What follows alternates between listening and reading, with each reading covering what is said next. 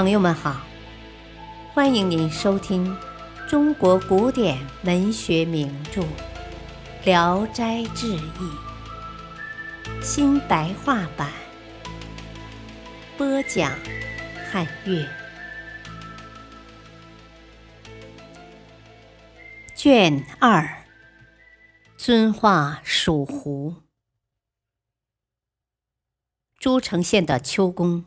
在遵化当道台，他的官署里从前有很多狐狸。最后的一座楼房，互相追随的狐狸全族住在楼里，把那里当成他们的家，时常出来作祟，越念势力越旺。在这里做官的只能杀猪宰羊，向他们祈祷，没有人胆敢触犯他们。秋公到任以后，听到这个情况很恼火。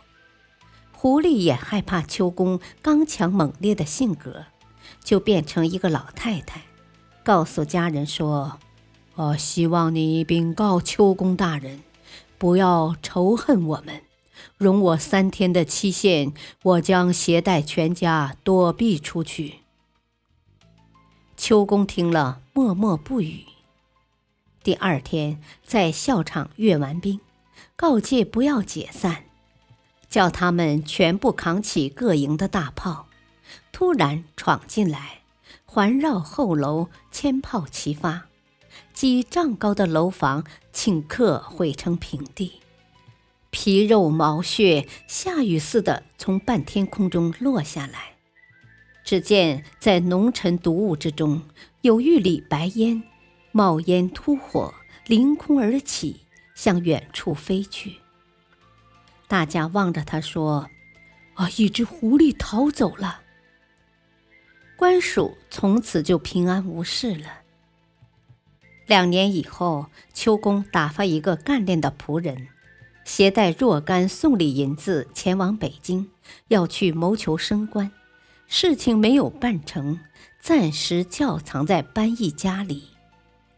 忽然有一个老头到皇宫里喊冤叫屈，说他妻子儿女横遭杀害，又揭发秋公克扣军粮，巴结当权的。现在把银子藏在某人的家里，可以验证。奉旨押着秋公和老头前去验证，到了班义家里，搜尽了所有的地方，也没搜出来。老头只用一只脚尖点着地下，锦衣卫明白了他的意思，挖开地窖，果然搜出了银子。银锭上凿着某郡谢的文字。搜完了，再找那个老头，老头不知哪里去了。到乡下指名道姓寻求那个老头，竟然没有这么一个人。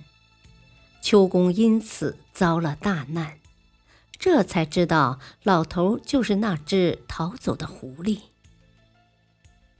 意思是说，狐狸能迷惑人，很可以杀掉；但是他已顺服了，饶了他的性命，也可以保全我们的仁德。秋公可以说是一个暴躁之人，假使为将的都有这样的仁德。就是一百只狐狸，又怎能相仇呢？感谢收听，再会。